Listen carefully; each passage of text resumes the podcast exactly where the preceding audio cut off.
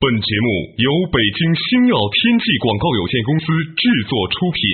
山海如此多娇，引无数英雄竞折腰。数风流人物，还看我是梁东，大家好，我是吴伯凡。两个男人孕育五年，梁东、吴伯凡帮你坐着打通经济生活任督二脉，东吴相对论。好戏马上开场。坐着打通经济生活任督二脉，大家好，欢迎收听今天的《东吴相对论》，我是梁东，对面的依然是二十一世纪商业评论主编吴伯凡，伯凡你好。大家好，话说呢，《东吴相对论》呢做了一年了哈，记得我们刚开始讲就讲了一个跟印度有关的话题，嗯，印度式管理，对好像是开头的两三集。其实呢，这最近个这个话题又热起来了，你发对现没有？，如果不是说我们太有先见之明的话呢，就是我们又跑了一圈儿，对又或者呢是这个话题其实本来一直就是很重要的，经济界和知识界千年来一直讨论的话题，是吧？对你知道在道家里面还专门有一些故事叫老子画胡记，嗯还说当年老子就是西域出行之后啊，到了西方就是所谓的极乐世界，就是印度那边了，嗯化身为释迦牟尼，嗯然后呢在那边传道，嗯，关于中印之争，其实这个话题也确实是一个古老的话题。中国和印度谁将会成为二十一世纪的主角？为什么印度世纪会成为热门话题？中国应该向印度学习什么？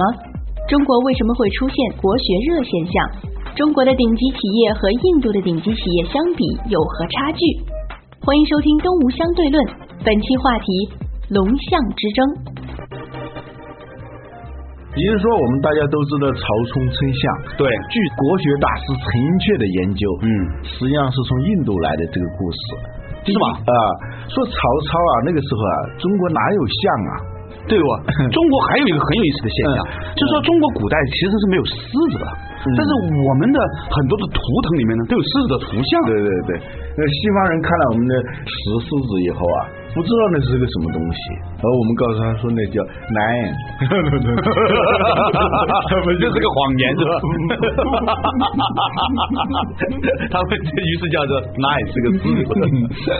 好多，比如说孙悟空到底是印度的还是中国的，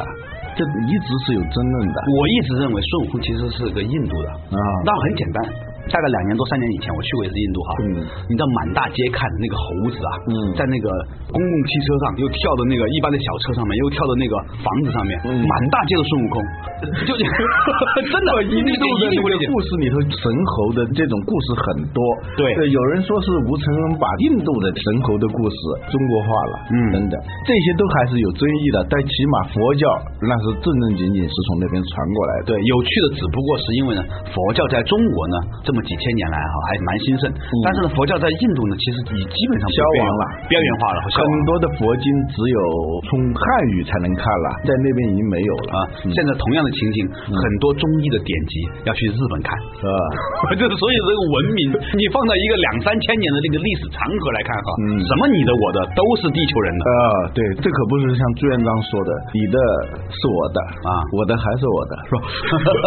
那这个话题呢，今天为什么绕一圈呢？其实想说什么呢？想说最近呢、知识界和经济界呢，关于中印的这个比较呢，又啊引发了很多讨论。在《金融时报》上面呢，最近有篇文章啊，叫做印度世纪啊印度世纪讨论这个所谓的龙象之争。呃，嗯对，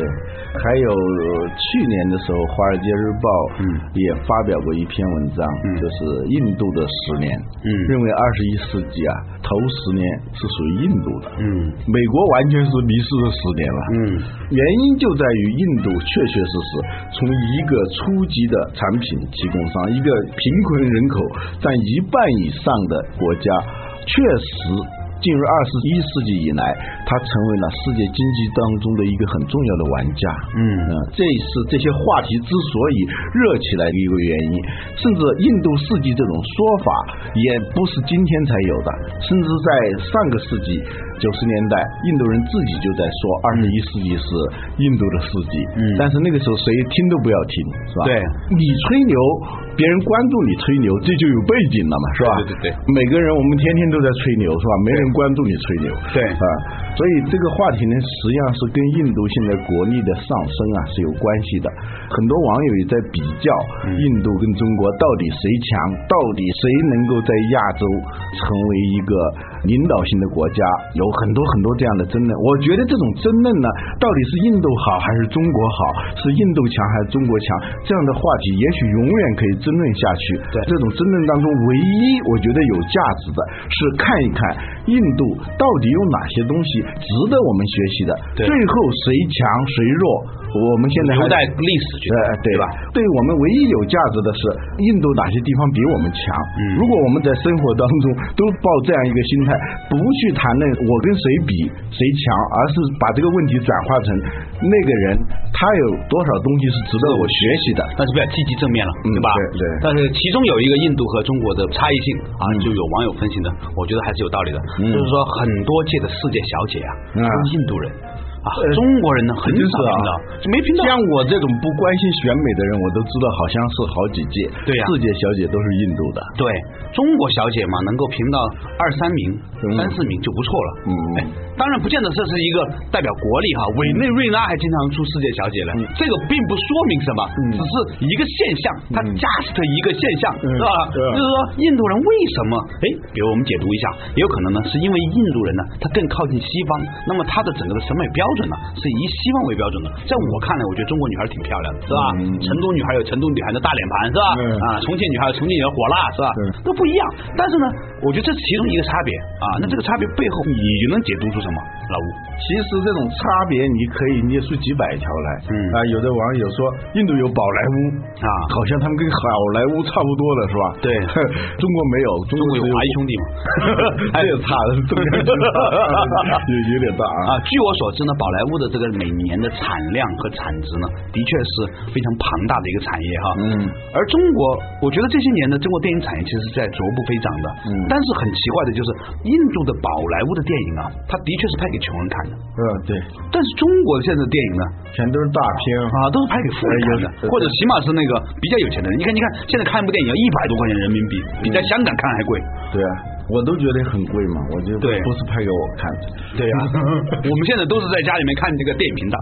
哎，那这是一个电影产业的一个差别。我觉得它这背后有一个基础，这个基础呢，是因为它当时的这个电视工业并不发达， 嗯它的人民群众的娱乐呀、啊是以把电影送下乡作为一种模式的，所以而且它是个综合舞台艺术，它的嗯电影，它不是一个简单的电影。对那里头有歌有舞，跟一个晚会也差不了多少。对它不是一个简单的他电影把。歌舞剧电影化。嗯哎，说到此处啊，跟咱们今天没关系哈。老吴，我有个技术性的问题想问问你，嗯你觉得为什么汉人呐、嗯相对于中国的其他少数民族来说呢，比较不能够载歌载舞？相对啊，你有没有留意到这个现象？这我在大学时候就留意到了，只要是少数民族的同学啊他们总是不是会唱歌就会跳舞，但是我们对呀汉族确实是能歌善舞的人，从比率上非常的低。对，卡拉 OK 是我们不算穿啊的这个衣服呢也很怪，是吧？这几年还搞了一个什么汉服啊、也唐装啊以前也不知道什么是汉族的，到现在我也不知道我们作为一个汉族，除了汉语以外，是吧？啊从服饰上，从这些显而易见的那些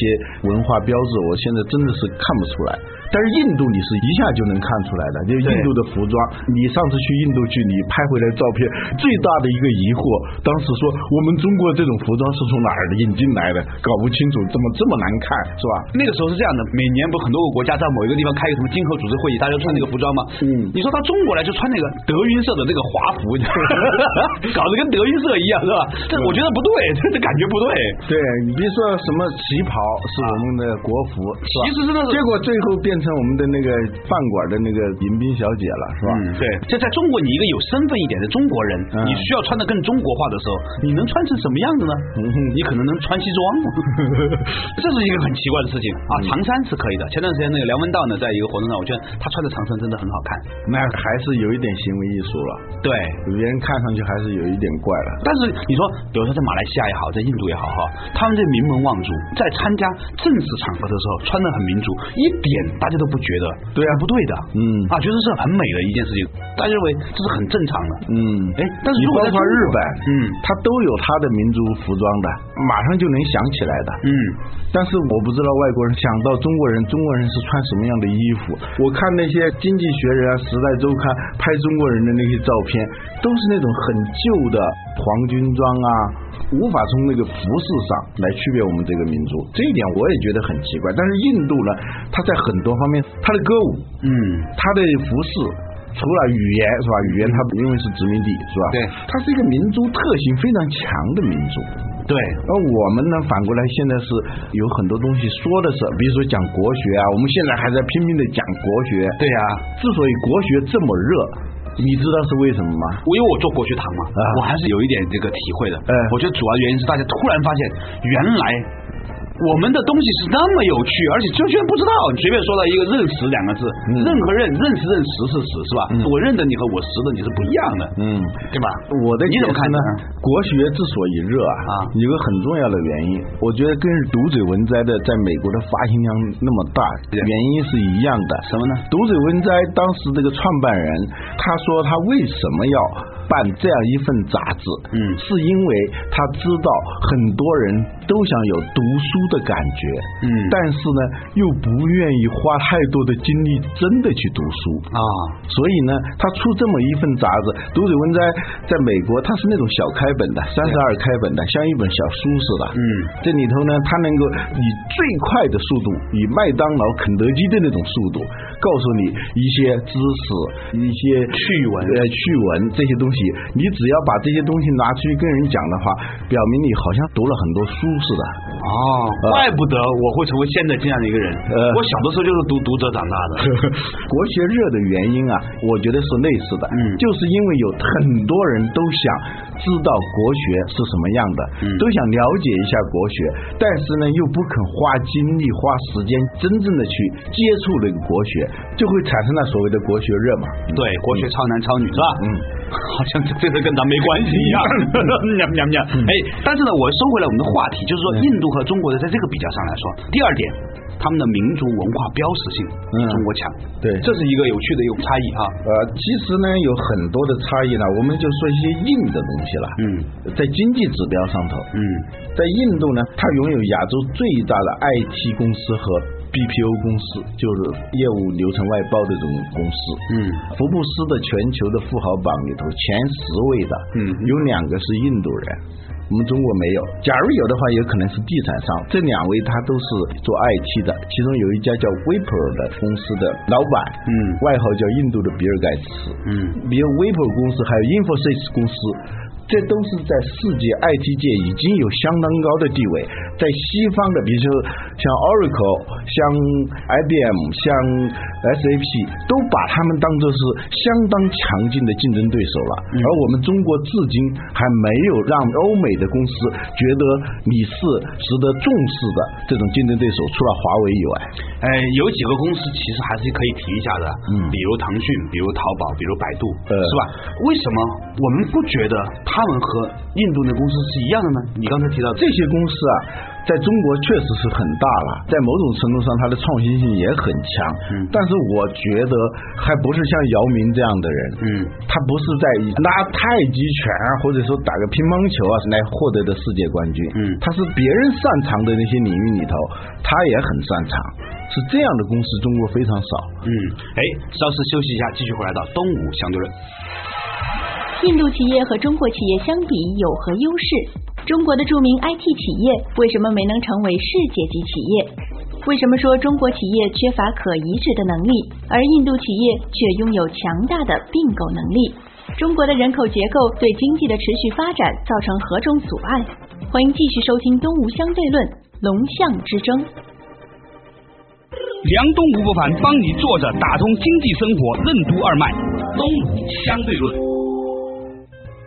作者打通经济生活任督二脉，继续回来的东吴相对论仍然是和二十一世纪商业评论主编吴伯凡在一起。伯凡啊，刚才呢我们讲了一个话题啊，说印度有两家 IT 公司很厉害啊，嗯引发了全世界的这个 IT 巨头的这种关注，认为是有世界级竞争的公司。那您认为呢？在中国呢只有华为。那我的观点呢认为说，其实有淘宝、有百度、有腾讯，但是为什么百度、淘宝、腾讯多多少少你仍然觉得它不是在那个序列里面呢？我觉嗯得可能有一个原因，就是说百度、腾讯、淘宝这三家公司都是在中国它成了它的对手区域性的对。但是印度的这些公司呢，它就像它是硬中国的碰华硬的它就像中国的华为一样嗯，在世界战场上嗯，它百分之六十五到七十的业务是在海外的嘛？对我们曾经在节目里头讲到过，印度有很多这种世界级的企业。什么叫世界级的企业？就是按世界通行的游戏规则，跟世界的行业巨头们在一个战场上玩游戏的这样一些企业，嗯而且常常输赢都是有的，不像我们中国足球队那样的。对啊，偶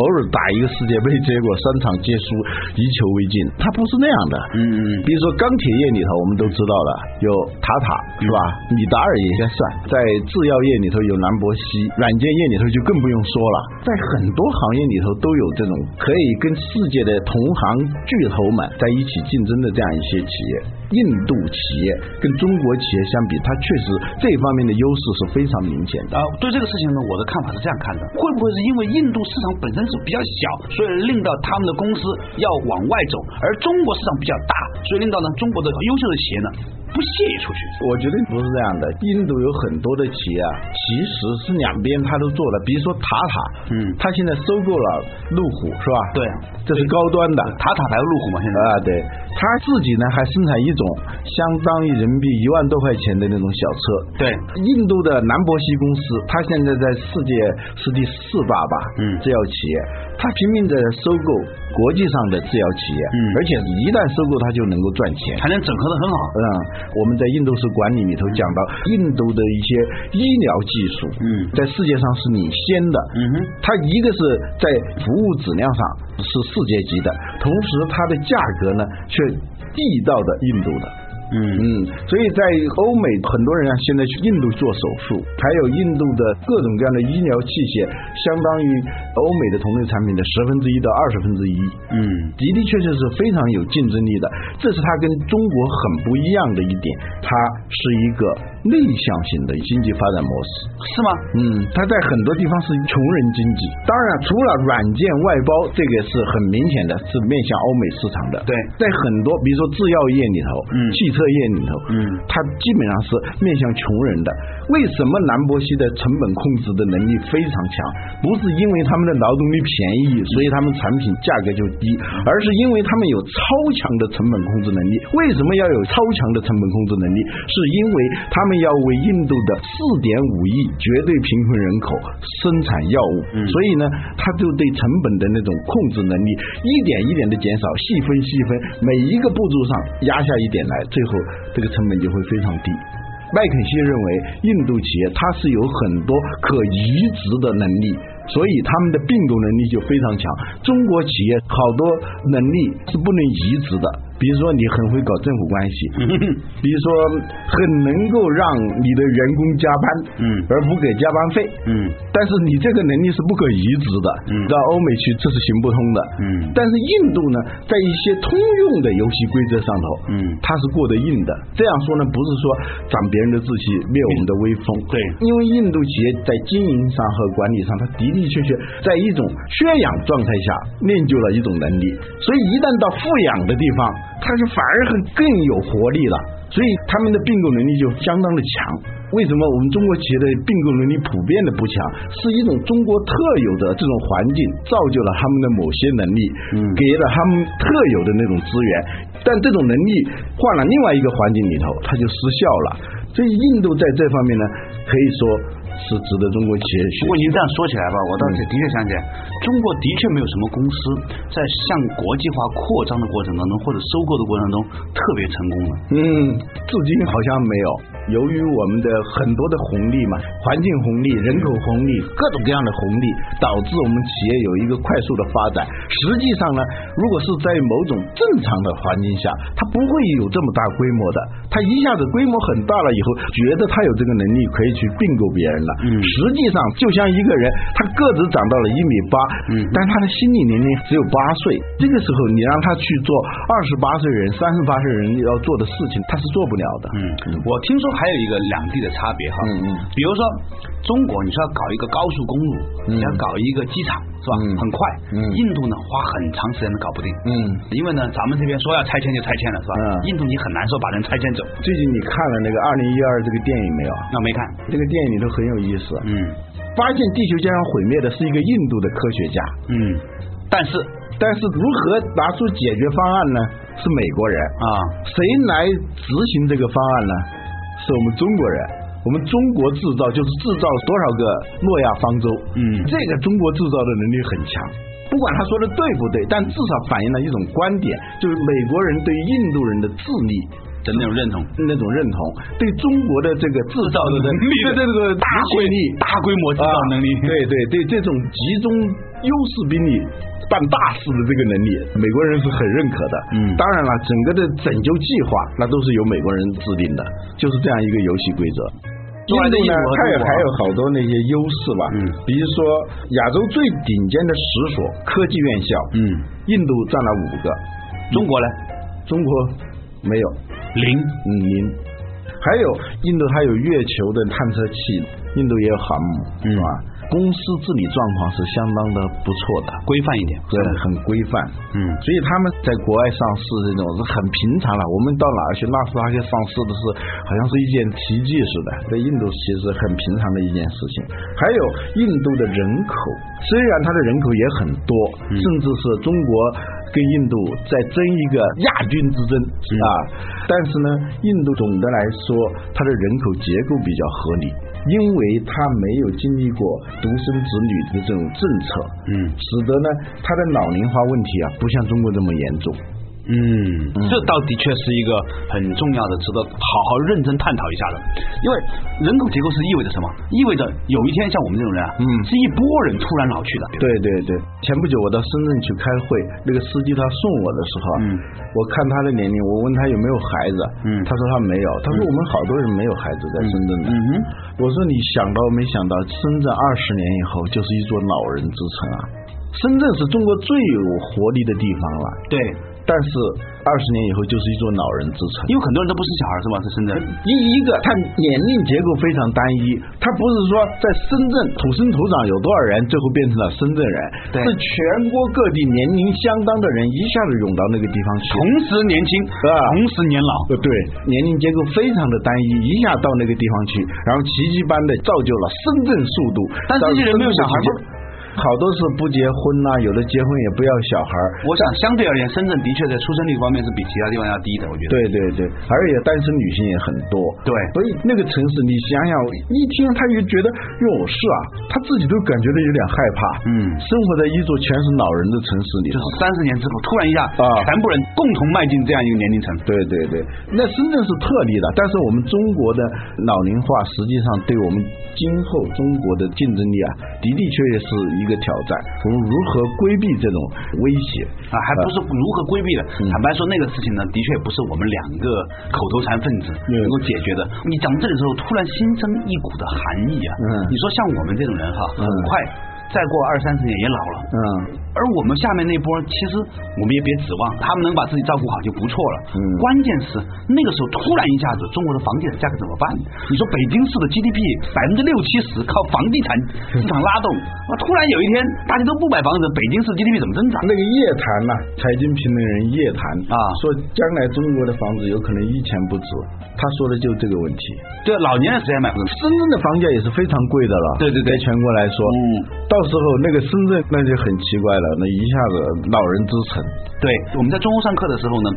有一次去德国休学哈、嗯那德国有一间叫麦海姆的一个商学院的一个教授，嗯他给我们讲到了关于影响商业的诸多的影响因素。嗯他说最重要最重要的就是人口结构变化，因为这个东西呢是可以被推演出来的。嗯你基本上看着现在这个情况，往后推二十年，你可以很清楚的看到未来是一个什么样子。对，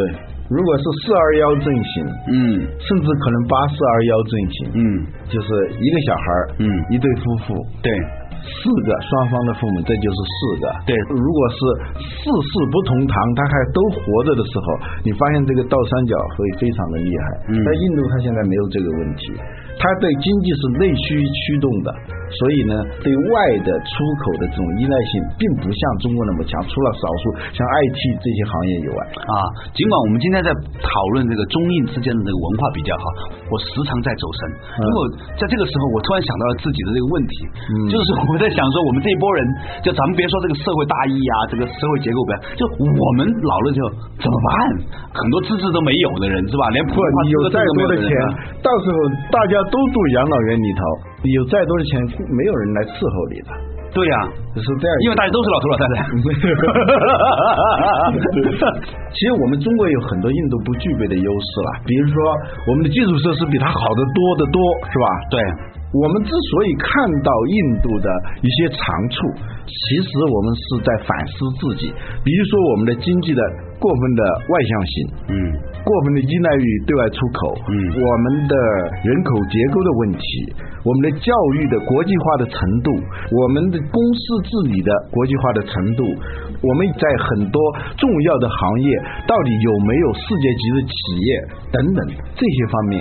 我们是应该值得反思的。嗯还有呢，就是说印度的文化的传承性要比我们好得多。这一点呢，我们刚才为什么提到国学热？国学热，你当成一种知识，大家去了解，这是一回事。如何真的是把传统的东西融化在自己的习惯和血液里头的，嗯那是一个非常艰巨的，而且不是短时期能完成的。这就是文化的“化”的含义嘛。对化，对达到化境了、化为行为和潜意识，是吧？对，老老说有日本式管理，对是因为日本文化融入到了这种管理方式，嗯也有印度印度式管理，对但是。那种像有的那些培训大师们讲的中国式管理，那确实是有点误人子弟的。嗯我们现在严格的说还没有中国式管理，嗯，